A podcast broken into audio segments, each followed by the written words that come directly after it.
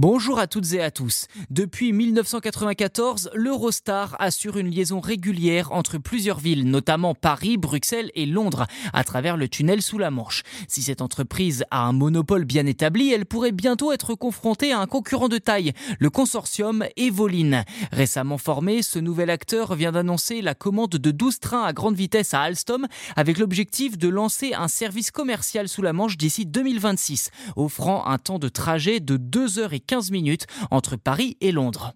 Getlink, la société gestionnaire du tunnel sous la Manche, cherche depuis longtemps à permettre à de nouveaux opérateurs ferroviaires d'utiliser ces voies. Bien que d'autres entreprises l'utilisent pour le transport de fret tels que Schenker ou Eurotunnel, l'idée serait de diversifier davantage ses activités. Le consortium Evoline est composé de divers partenaires industriels et financiers franco-britanniques, bien que la composition exacte de l'organisation ne soit pas publique. À ce jour, un seul acteur est identifié, Mobico, une entreprise de transport britannique dont le principal actionnaire est la famille espagnole Cosmen qui possède un empire de transport en Espagne et en Chine.